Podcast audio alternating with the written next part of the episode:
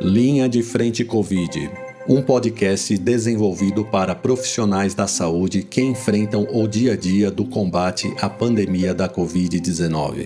Desenvolvido pelos pesquisadores Jefferson Pereira, Sofia Ulisses e Omar Del Bianco, com a coordenação da professora da Universidade Federal do ABC, Caterina Lukasova. Apoio e financiamento da Universidade Federal do ABC. Olá, ouvinte. Meu nome é Jefferson. Eu sou Sofia Ulisses. Eu sou Omar Moreira Delbiano. Nós somos mestres em psicologia clínica e estamos começando hoje mais um episódio do programa Linha de Frente Covid, uma série de podcasts que são fruto da nossa pesquisa Impactos Psicológicos e Coping em Profissionais de Saúde no enfrentamento à pandemia da Covid-19 no Brasil. Essa pesquisa teve início em março de 2020 e está em andamento. Nossa pesquisa conta com o apoio e o financiamento da Universidade Federal do ABC por meio do edital 73/2020, que apoia diversos projetos de ações de enfrentamento à Covid-19.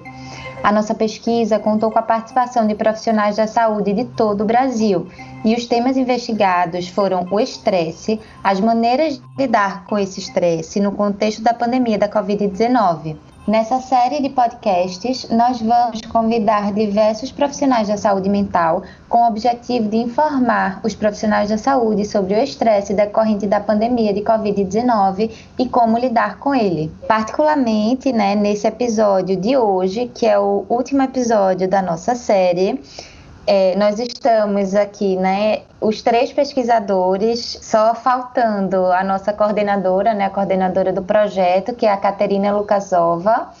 Ela não pôde estar aqui hoje presente, mas está em todas as entrelinhas aqui do que vai ser conversado hoje nesse programa, né? Contando um pouquinho para vocês que estão vindo, o programa de hoje a gente resolveu fazer sem um convidado externo à pesquisa, por ser o programa de encerramento, a gente quis contar um pouco mais sobre a pesquisa, né? Como é que foi a ideia, de onde surgiu a ideia de, de, de iniciar, né? De, de começar uma pesquisa sobre esse tema, né? Sobre o transtorno do estresse pós-traumático nos profissionais de saúde nesse contexto da pandemia, né? Como a gente falou, é uma pesquisa que teve início em março de 2020, então a gente estava no comecinho da pandemia, e aí a ideia hoje é começar falando um pouco sobre esse histórico da nossa pesquisa, a gente vai contar um pouco sobre o desenvolvimento dela e discutir alguns dos principais resultados que têm chamado a atenção,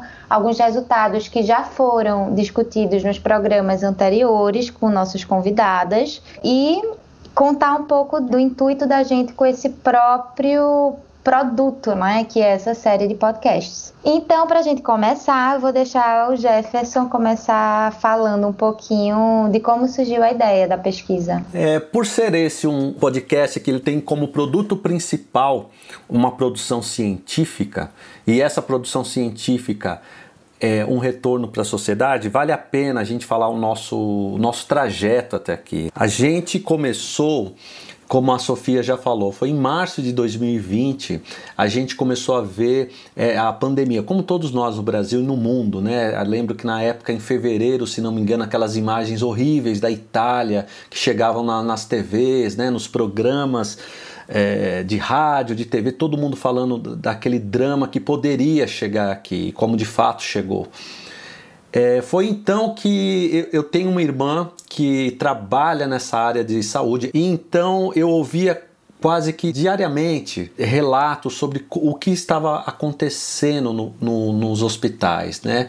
O que, que era é, aquele, aquela pandemia que começava a chegar no país, causando muito desconforto, muito, muita preocupação, claro que em todos, mas especialmente nesses profissionais. Só lembrando, Jefferson, que num dos programas que a gente gravou com o psiquiatra, né, Dr. Cláudio, é, a gente falou, na verdade, que o estresse desses profissionais começou até antes, né? Porque como eles já estavam no meio, né, da saúde, eles já tinham ideia da, da força que isso chegaria no Brasil, né? Enquanto que para a população no geral ainda era algo um pouco distante, né, para quem estava mais ligado aí a essa temática já estava sentindo o estresse, o medo do que estava por vir, né? Muito bem lembrado, porque essa preocupação chegou já num contexto que por historicamente já é tenso, né? Que, que é esse ambiente da saúde que é muito difícil, muito estressante por si só. Várias pesquisas mostram isso. E essa preocupação foi que motivou a gente, né? A gente, eu comecei a pensar, poxa, por que não a gente não tentar mostrar algo da perspectiva da psicologia? O que está acontecendo com esses profissionais para que então, de alguma maneira, isso possa ser falado com um pouco mais de concretude, com os dados de uma pesquisa científica, para que posteriormente isso pudesse, é, pudesse balizar algumas políticas públicas, algumas iniciativas dentro de instituições públicas e privadas. É, esse foi o principal intuito. Foi então que a gente se juntou eu, Omar e Sofia, já, a gente já se conhecia, a gente estudou junto na PUC São Paulo? A gente fez o mestrado junto na PUC. Eu e a Sofia tinha uma, a gente trabalhou com adolescentes, então tinha uma temática, é, pelo menos a população era, era, era comum. O meu trabalho também foi com adolescentes e o Omar trabalhou com trauma, que tem tudo a ver com o que a gente queria pesquisar e a gente se juntou. E a, a gente, eu tenho né, uma, uma conhecida que é, que é a nossa coordenadora do, do projeto, a professora Caterina Lukassova, e a gente apresentou essa possibilidade de fazer esse projeto. E ela imediatamente aceitou, né, é, coordenar, porque ela, ela, tinha, ela é muito atarefada, obviamente, como todos os professores acadêmicos são, e, mas ela falou, mas vamos em frente, né, vocês têm um grande know-how da psicologia clínica e eu vou entrar com a coordenação é, da pesquisa, de método, e assim começou o grupo de pesquisa. A gente chegou na Caterina, porque na a gente já, os três, né, a gente já tinha concluído o mestrado, a gente estava recém recém-mestres, né, pela PUC. Então, ainda com gás de continuar, né, nesse campo de desenvolvimento de pesquisa e na área da saúde mental, mas a gente precisava também se vincular a uma instituição, né, é, uma instituição que, que respondesse, que tivesse um coordenador vinculado a ela, né, a uma universidade. E a Caterina abraçou o, o projeto, né, e foi um grupo que deu match. A gente estava recém, né, eram recém-mestres, né? Todos nós a gente terminou na, no, no, segundo semestre de 2019 que a gente defendeu nossos, nossos respectivos é, trabalhos. É, e a gente estava, é, como a Sofia disse, já estava muito, tava muito ainda muito fresco toda aquela questão da, da, da, do método, né, do, do, trabalho científico em si. E a gente emendou é, para a gente fazer essa pesquisa com aquela situação inédita, né? Porque era inédita, se, falava, se comparava muito com a gripe espanhola, mas a gente viu que foi algo além da gripe espanhola, né? Pelo que a gente vê é, alguns jornais falando que já fizeram essa comparação. Então, por ser inédito, também é, a gente precisava fazer, é, tinha essa demanda né, emergente de ter um olhar, no caso da psicologia, para esse problema. É, aí a gente, né, voltando, a gente tinha que fazer isso com baixo custo, porque a gente não tinha financiamento. E a gente tinha uma pandemia em andamento, não dava para fazer entrevistas pessoais. A gente falou, por que não fazer uma web survey? Vamos fazer isso, é, tentar atingir o máximo que a gente conseguir de profissionais do Brasil inteiro. E a gente também estava é, cada um em uma cidade, a gente ainda está, né? Cada um em uma cidade. Eu em São Paulo, a Sofia em Recife, o Omar em Sorocaba e a Caterina em Santo André. Então, nosso meio de, de, trabalho esse tempo todo foi remoto. A gente tinha que fazer a coordenação das reuniões, tudo remotamente no horário que, que sobrava para a gente fazer isso daí, né? Que a gente tinha que dar um jeito que tem as demandas de trabalho de cada um e além disso tinha pesquisa. E as Muito demandas bem. familiares, né, de cada um.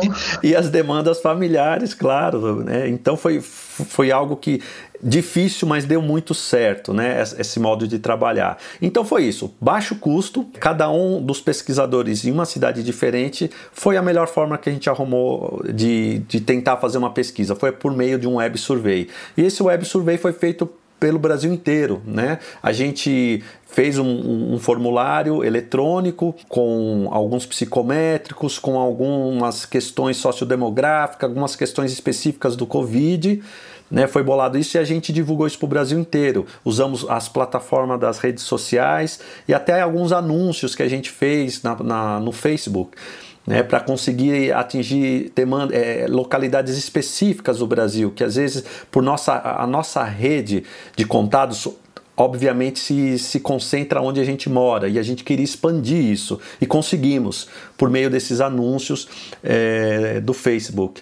E isso então configurou o pontapé inicial da pesquisa, foi dessa maneira.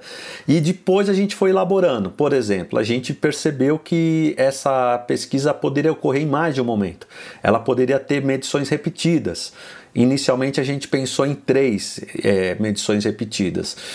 E a gente começou a primeira, fizemos foi conseguimos mais de 500 participantes e sobrou no final é, por volta de um pouquinho mais de 200 participantes que trabalhavam diretamente na linha de frente. Uma coisa que eu pensei é que engraçado que a nossa pesquisa ela variou também junto com a imprevisibilidade do que a gente estava vivenciando em termos de pandemia, né? Porque quando começou a gente sabia que era um negócio sério e muito grande, mas ninguém tinha muito noção do tempo que isso levaria. Muito bem lembrado. Então a gente foi se adaptando e se flexibilizando com relação às etapas que iam suceder na pesquisa, de acordo com os dados e com as informações que a gente ia recebendo a cada dia, né? Pessoas contaminadas, crescente de de pessoas internadas, falta de leito, enfim, é, a gente também está nesse meio, né? A gente estuda o fenômeno, mas a gente também é parte dele, né? Exato, é porque a gente estava no, no, início, é, como eu disse, é, esse desenho foi o inicial, foi quando a gente falou, ó, vamos fazer a medição e começamos a fazer a, a medição no, no meio do primeiro semestre de 2020 foi quando iniciou a, a, primeira coleta. Com esses resultados, né, a gente percebeu, poxa, como a Sofia disse, são coisas que na pesquisa, ao decorrer da pesquisa, vai, a gente vai percebendo algumas coisas e a gente ia modificando ou ia construindo novas, novas coisas pra, para as pesquisas, porque era tudo muito novo para todo mundo. É, uma das coisas foi essa: a gente viu que tinha um grupo de duzentos e poucos participantes que eram profissionais da linha de frente, mas tinha um outro tanto expressivo, mais de 300 participantes. É, que também trabalhavam com a área de saúde, mas não eram da linha de frente. E foi aí que a, a nossa coordenadora, a Caterina, eu lembro muito bem, numa reunião, falou: Poxa, por que não a gente comparar esses dois grupos? Né? Por que não a gente ver qual que é a diferença? E foi aí que surgiu. É, o primeiro desenho do estudo foi aí. Aí falou: vamos fazer então um estudo que a gente compara esses dois grupos. É sempre um grupo de profissionais da área de saúde, mas tem uma parte do grupo que é da linha de frente e outra parte que não é da linha de frente. E comparamos esses dois grupos. Essa foi a primeira parte da pesquisa. É porque, Jefferson, que foi interessante também, né? Porque desde o início estávamos interessados em entender e investigar não só os impactos psicológicos, né? É, relacionados ao transtorno de estresse pós-traumático, mas também as estratégias é, de enfrentamento, né, pessoais aí internas, os recursos de coping, né, e como que as pessoas lidam com esses afetos, né. É, então, poder também ter um outro grupo, um outro grupo para comparar também essas, essas estratégias né, de, enfrentamento e ver como que isso é, interfere ou não nos resultados é, do transtorno de estresse pós-traumático. Então, foi muito rico também por isso, né? Bem lembrado, Omar. Né? Essa nossa pesquisa foi, ela, ela durou bastante tempo, né? Agora a gente vai estar completando mais de um ano, né? São um ano, uns três, quatro meses, algo assim. Tem algo, né? É, é, é, que a gente até esquece. Isso que o Omar trouxe é muito importante. E, e abreviando um pouquinho, e aí veio as outras fases, né? A gente já tinha uma outra medição que já estava planejada para meados de agosto, ela aconteceu que foi quando a, o número de, de infectados e de mortos começou a cair. E aí a gente pensou, gente, a gente vamos para a terceira fase da, da coleta, porque naturalmente, quando a gente tem medidas repetidas, a gente vai perdendo o sujeito. No segundo momento, a gente pensou em fazer um estudo somente com os profissionais da linha de frente. E ficamos na dúvida se valeria a pena ir para a terceira etapa, uma vez que a gente já tinha perdido parte dos sujeitos do grupo da linha de frente, que era o nosso principal grupo de interesse, E a pandemia tá já estava começando a, a, diminuir. A gente não tinha ideia que teria, a segunda onda que aconteceu em fevereiro de 2021 com, com muita força em vários lugares do mundo. É, mas antes disso, antes de vir essa nova onda, é, surgiu a, a, a oportunidade de a gente escrever o nosso projeto na Universidade Federal do ABC num edital né, que a gente sempre fala aqui no nosso programa, né, é, que o edital 73/2020, a gente fez a inscrição do nosso projeto para a produção de extensão. Era um edital destinado a diversas áreas de pesquisa, mas que tivessem como foco é, a pandemia, né, os impactos da pandemia, ou, ou uma extensão voltada para os impactos da pandemia.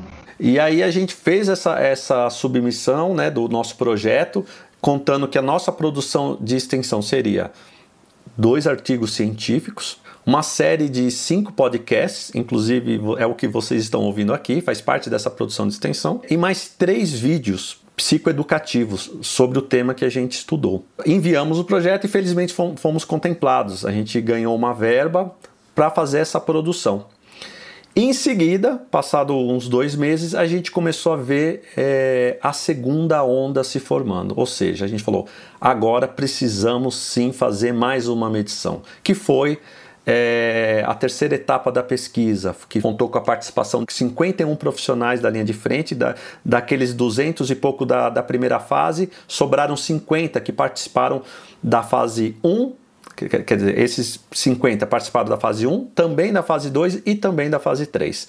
É, então foram em três momentos a gente fez a, a medida dos mesmos instrumentos que vamos falar daqui a pouco com esses profissionais. E aí se concretizou a, última etapa da pesquisa, a última fase, que foi essa terceira fase. Já estamos com os dados, com os resultados, né? a gente está analisando, escrevendo para publicação. A primeira fase já foi enviada para publicação.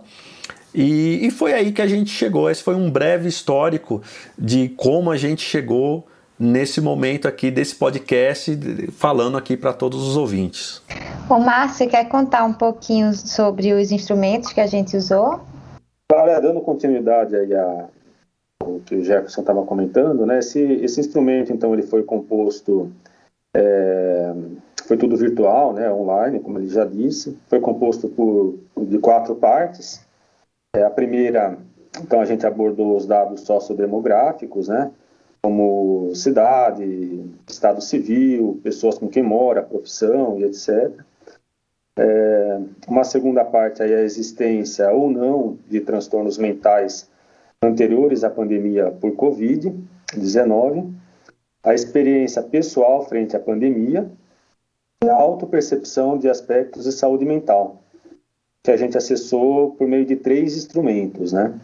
O, o primeiro foi a escala de impacto de evento, ISR, a escala de afetos positivos e afetos negativos, a chamada PANAS, e a escala de coping ocupacional, a ECO. A breve ideia a respeito dessas, desses instrumentos, né? O, a DITEPT descreve a dificuldade, as dificuldades que a pessoa pode ter passado nos últimos sete dias em função de um evento estressor definido.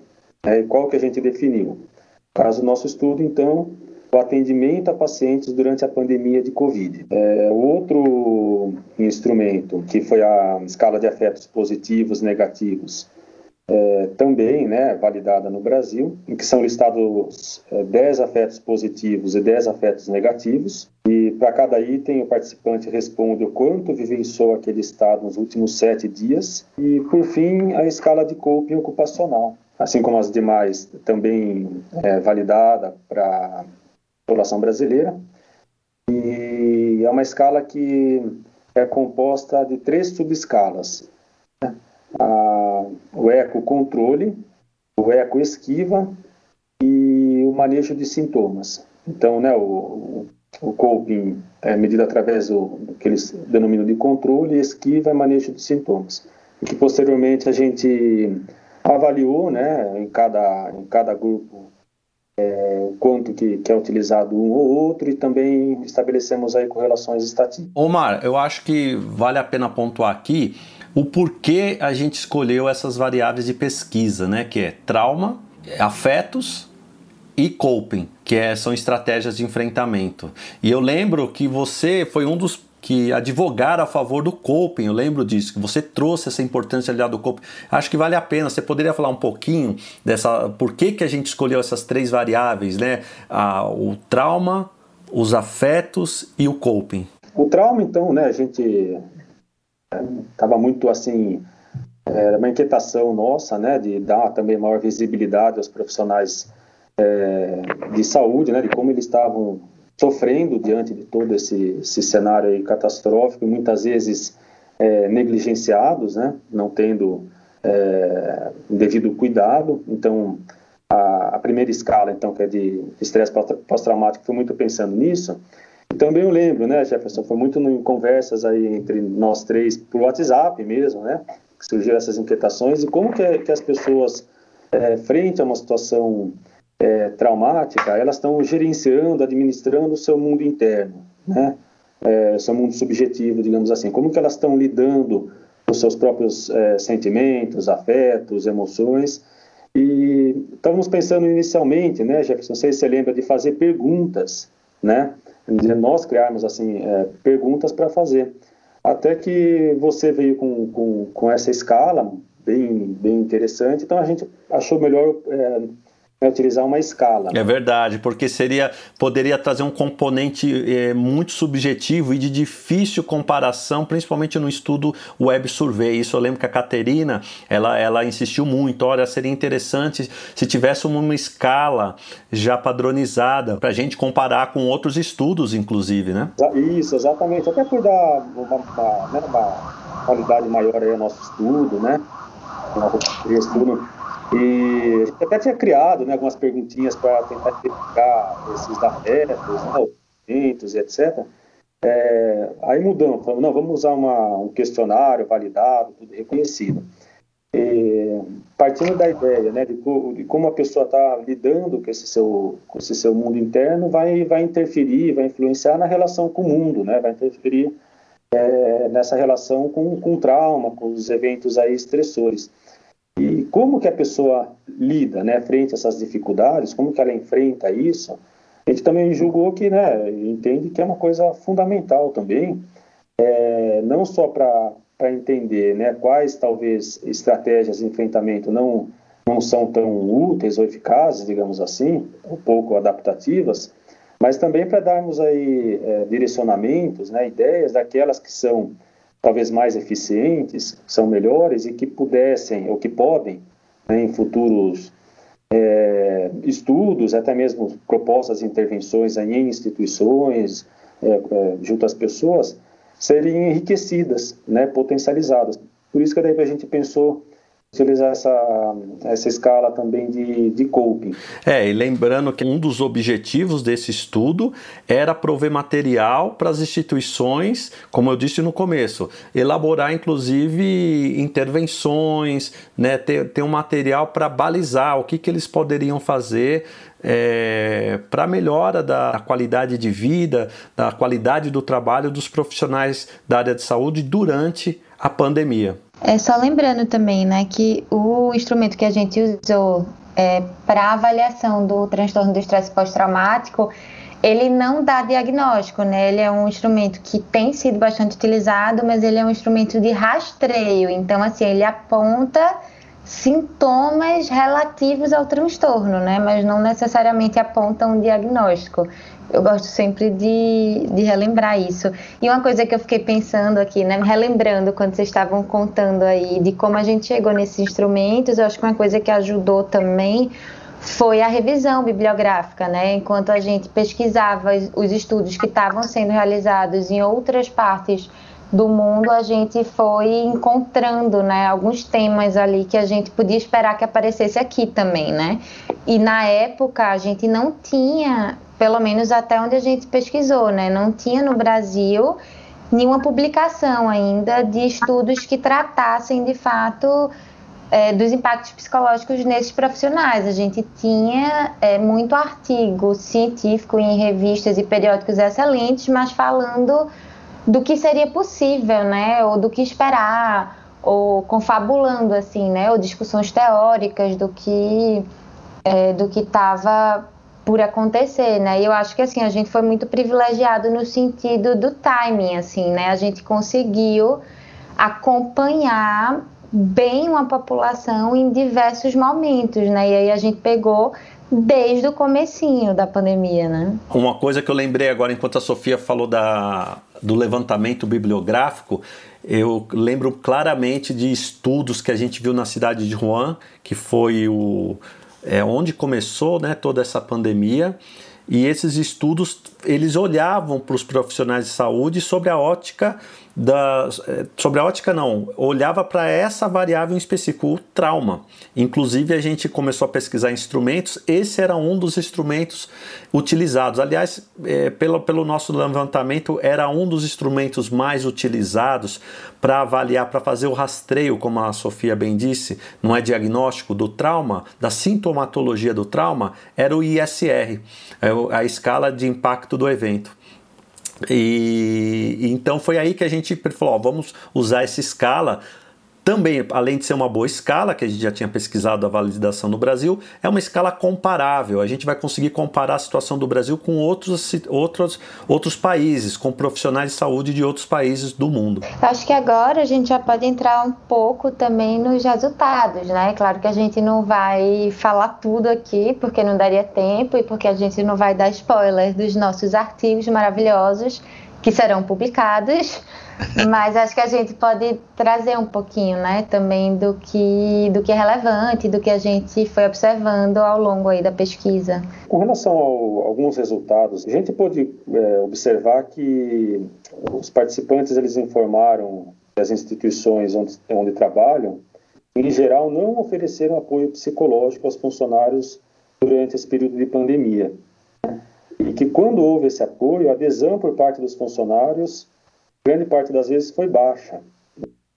Inclusive a gente vem discutindo, né, discutimos já no primeiro artigo, mas é, o porquê que isso ocorre, né, e o que que não está dando certo é, essa adesão e a partir disso o que que precisa ser feito de novo, de diferente para acessar esses profissionais, né, tanto para acessar é, eles, né, para que eles possam ir em busca e aderir um tratamento, mas também né, enriquecer a disponibilidade de, de, serviço aí de apoio psicológico. Eu acho que inclusive é uma, essa foi uma das grandes questões assim que a nossa pesquisa abriu, né?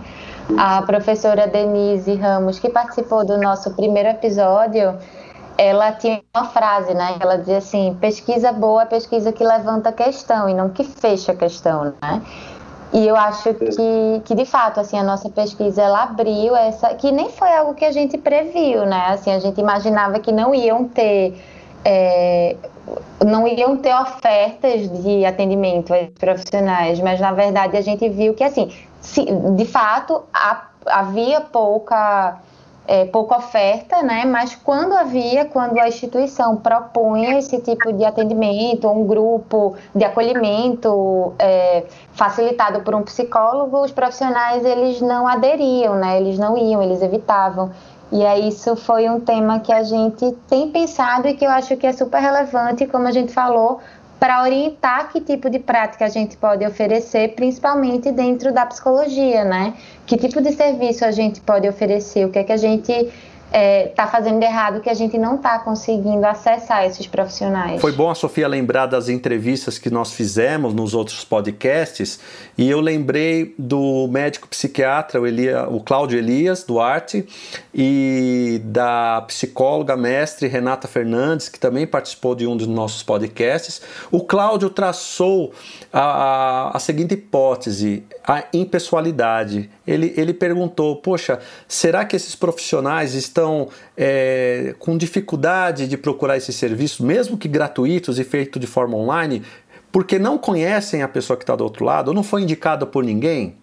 Essa foi uma hipótese. E a Renata trouxe também essa questão da negação. Eu lembro que ela falou bem da, da que era, poderia ser um processo de negação que a pessoa está vivendo é, é, esse, esse problema e também essa projeção que a sociedade faz em cima desses profissionais, os salvadores, os super-heróis. Os super-heróis não pode. Quem é super-herói não busca ajuda, não busca terapia, né? Sem dúvida, esse seria um tema para uma nova pesquisa e daria.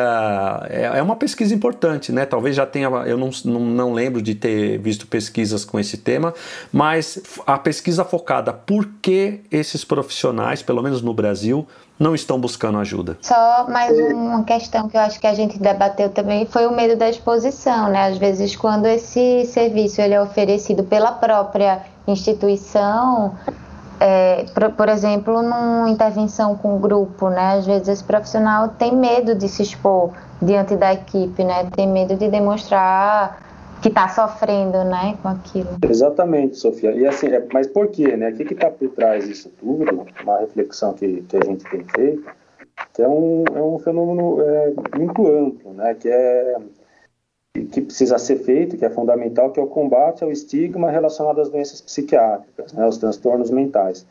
Por quê? Porque as pessoas muitas vezes deixam de procurar ajuda quando precisam por medo de serem julgadas, né? E, e nos profissionais de saúde isso é muito muito presente, né? Porque então a princípio eles eles acreditam, poxa, que é eles que, que precisariam estar cuidando, que não se sentem daí no direito de, de, de precisar de cuidado, né? E se estão adoecidos, o que, que vão achar, o que, que vão pensar deles? De certa forma, o que, que acontece? Né? Os profissionais de saúde, é, eles têm passado por um duplo estigma ou discriminação, digamos assim, né? nessa pandemia. É, um que, por serem profissionais da saúde, então tem todo aquele, aquele receio, aquela violência, inclusive, que eles vêm sofrendo, né, por conta de, de, de risco né, que, que acham que eles apresentam, é, mas também muitos deles por, por estarem doentes mentalmente. Né? E o que, que acontece? Esse, todo esse estigma que eles é, têm passado é o principal obstáculo para a recuperação e reabilitação, né? para uma melhor assistência psiquiátrica e melhor qualidade de vida. Muitas vezes questões aí que eles estão passando que poderiam ser é, agudas, né, ou pontuais, ao não buscar atendimento, isso daí vai se cronificando aí no decorrer do tempo. Aí, sem dúvida, né, os, as dificuldades, tanto para tratamento, os custos, né, é, são muito maiores. Então, essa acho que é uma questão fundamental, né, que a gente também vive numa, numa cultura que discrimina e segrega aquele que está passando por dificuldades né, mentais, por, transtornos psiquiátricos. E só uma coisa, Omar, a, a, além da questão desse estigma da, da, de quem está com transtorno psiquiátrico, o que você trouxe anteriormente, né? É, quem estava na linha de frente, a gente lembra de imagens, até casos que passaram nos noticiários de profissionais. A pessoa, por exemplo, queria subir no elevador dentro do edifício, sabia que aquele morador era médico, não entrava junto com ele no mesmo elevador. Fora algum, alguns casos é, é, de agressão, a gente até colocou isso no nosso questionário, se esse era um problema, né? A hostilidade da, da sociedade com relação aos profissionais de saúde pelo fato de acharem, olha, se eu chegar perto perto eu vou pegar Covid desse profissional. E aí, Jacques, o que a gente andou pensando? Né? Que, em frente a esse aumento né, da violência direcionada aos profissionais da saúde, toda essa discriminação que eles têm passado, é, que o ideal seria, né, tanto que não só o Estado, né, as prefeituras e, e o governo, né, mas também o, os hospitais, as instituições de, de trabalho, que possam desenvolver estratégias aí de comunicação social possam contribuir para tanto para a valorização do SUS, como também para a valorização desses profissionais de saúde, né? É, que poderia reduzir essa hostilidade dirigida a eles é, por meio de, de, um aumento de um reconhecimento, né, do, do esforço aí que eles, e até muitas vezes do sacrifício que, que muitos deles têm tem feito, né? Houve casos, Omar, que nosso, nossa pesquisa, é, eu lembro que a gente não abarcou isso, né? Poderia ser um ponto importante hoje se a gente pudesse voltar. Isso também acontece com a pesquisa, né? Quando a gente olha para trás, qualquer pesquisa. Mas eu vi relatos de alguns médicos que tinham que lidar, além da pandemia que estava pegando fogo com a desinformação. Chegava pacientes ali e fala assim, ó, eu acho que eu tô com covid, mas eu quero tomar cloroquina. Eu não quero tomar, é, fazer outro tratamento, eu quero tomar cloroquina. E o médico falava, não, a gente não tem ainda é, estudos, né, falando com uma educação, como, como deve ser, né, como deve ser o atendimento à, à, população em geral, mas isso às vezes chegava a um embate um pouco mais caloroso entre o paciente e o médico. Eu vi vários relatos desse e isso também gerava estresse para eles, né? Porque eles tinham que contornar essa situação, a desinformação que chega dos pacientes nos hospitais e ele tem que contornar mais essa variável, além da pandemia em si, que era um, grande problema, já tem um estresse, toda essa situação, um outro estresse provocado pela desinformação. Outra coisa também, né, já falando disso daí do, dos estresses acumulados, né, seria muito importante também é, poder trabalhar as relações de poder e dominação também que existem entre as diferentes categorias profissionais, né, é, então, por exemplo, é, os médicos com, com os enfermeiros, né, com a equipe de enfermagem, e o fato também da maioria das, dos profissionais serem mulheres, né? Isso nosso estudo apontou. Né? Então, como que são trabalhados também nas instituições essas relações de gênero, né? que são assim outros fatores que podem estar contribuindo aí e levando a uma, uma exaustão é, é, emocional aí por parte do, dos funcionários, aí dos profissionais de saúde, né? Então, tanto a relação de poder dominação, como também as relações de gênero. Eu lembrei do programa que a gente fez com a psicóloga Cideli Biasi, que ela, ela é uma estudiosa né, do burnout, ela né, fez mestrado, doutorado nessa área, é. e ela falou que os dados das pesquisas mostram que as mulheres são, né, no geral, mais afetadas pelo burnout, né? O índice de mulheres é maior do que de homens. E, enfim, você estava falando, eu lembrei dessa informação também, né, do quanto é importante também trabalhar essas questões de fato. Então, voltando, né, para os resultados aí do nosso estudo, é, a gente viu, né, então, a gente falou que a adesão por parte dos funcionários foi baixa, mas que é curioso, né, que apesar é, disso tudo, a grande maioria dos participantes é, reconheceu a importância dos impactos psicológicos é, decorrentes né, da, da pandemia na influência do desempenho nos serviços prestados pelos profissionais da saúde. Né? Então é isso que é curioso, né? Porque é, embora eles reconheçam, né, que, que tem um sofrimento, né, que, que tem a importância dos profissionais de saúde, eles é, e que além disso, né, isso daí está interferindo no trabalho deles, eles muitas vezes não não buscam uma ajuda, né? Então o que a gente está é, foi, foi investigando, né, tentando compreender o que está por trás disso tudo. Além disso, também, é, com relação às mudanças, né, que tem gerado mais incômodo, é, o sofrimento psíquico aí desde o início da pandemia, é, destacou-se a preocupação em transmitir o vírus, o distanciamento da família, alterações físicas ou psicossomáticas e a preocupação em contrair o vírus. Né? Essas foram aí as principais é, preocupações ou motivos aí de, de sofrimento por parte dos profissionais é, da linha de frente. O estudo mostrou também né, os sintomas e transtorno de estresse pós-traumático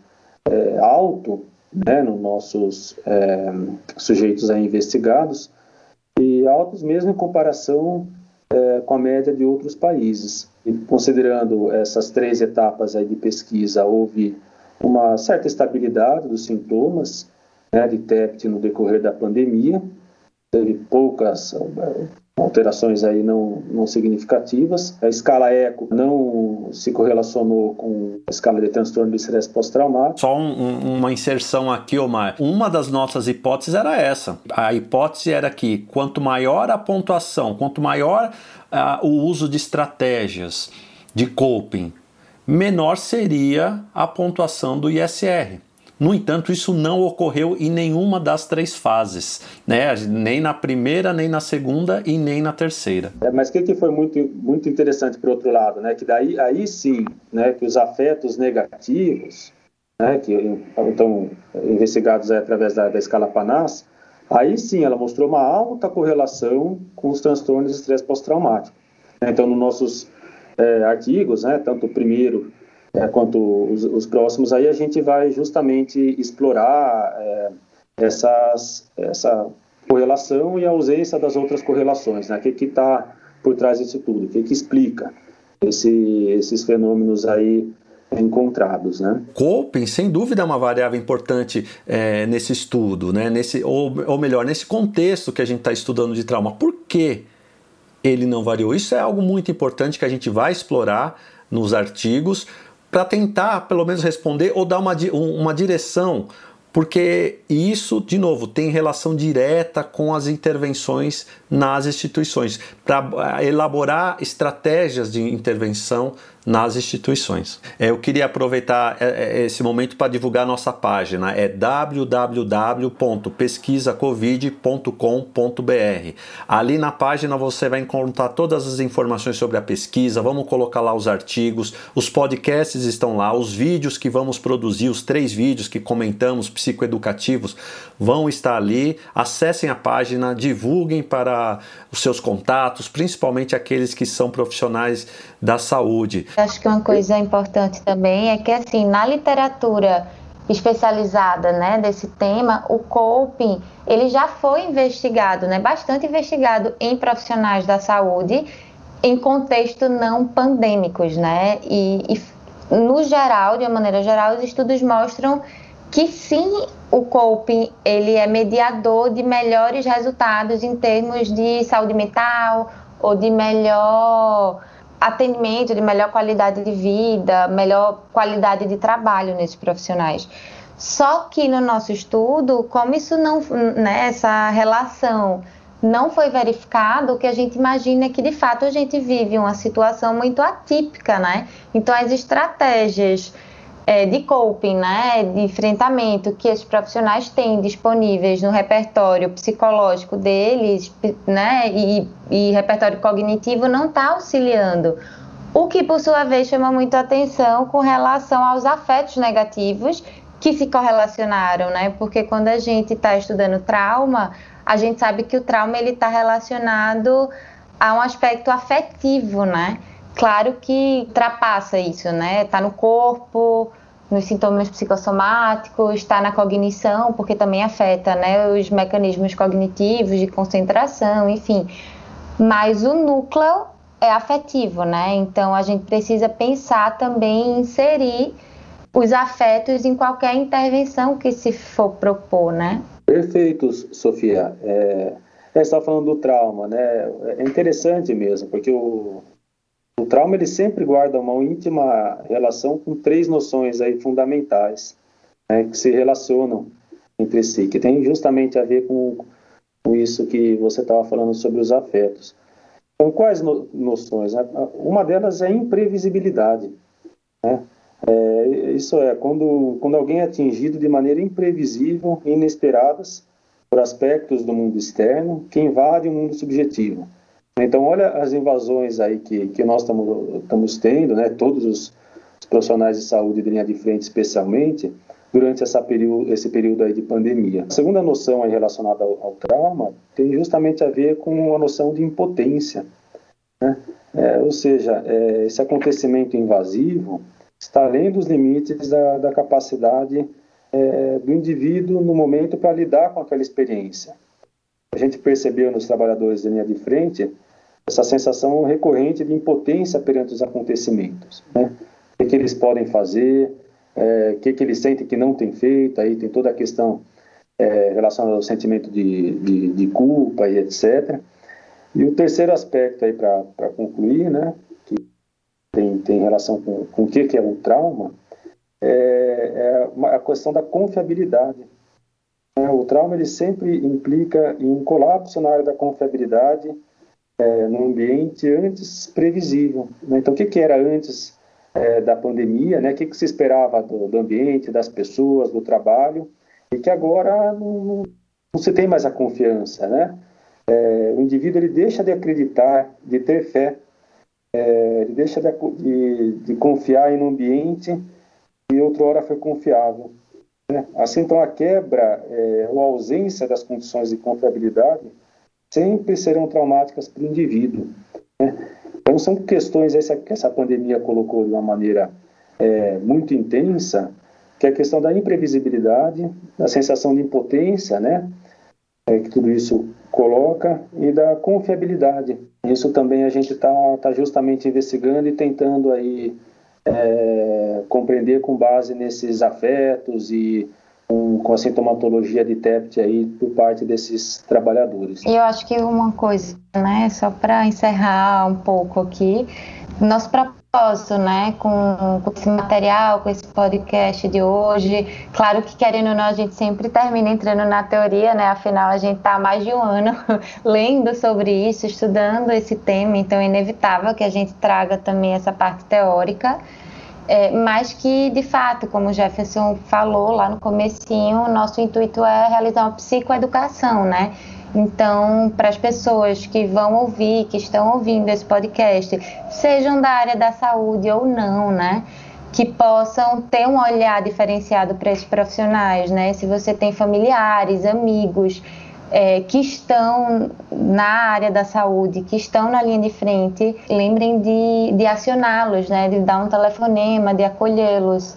Eu acho que uma das dificuldades grandes que, que piora né, toda a situação, que já é difícil por si só, é o próprio isolamento, né? Então, que a gente possa usar também a tecnologia ao nosso favor nesse sentido, né? Que a gente possa se conectar com essas pessoas, né? Se, se vocês que ouviram reconhecem alguma das coisas que a gente falou, algum dos sintomas em alguém que convive com vocês, indiquem, recomendem a um profissional de saúde, né?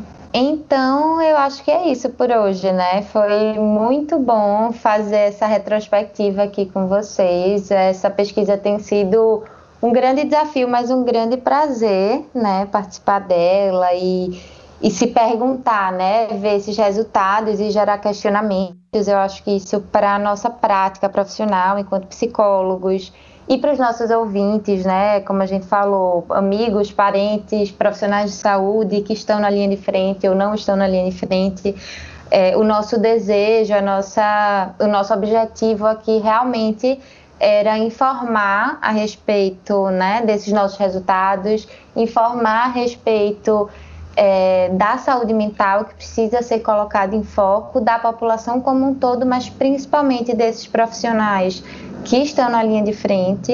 É isso, eu agradeço a todos que escutaram até aqui. É, esse é o nosso último programa, como a gente falou, mas é, outros produtos nossos serão divulgados na nossa página, que eu vou deixar com o Jefferson para passar aqui. Só reforçando, pessoal, novamente, tudo que a gente está produzindo, que são os artigos, esses cinco podcasts, mais os vídeos que vão ser produzidos, vocês encontram na nossa página www.pesquisacovid.com.br. Ali você vai conseguir acompanhar todos os, uh, o andamento desses, desses produtos e extensão da nossa pesquisa.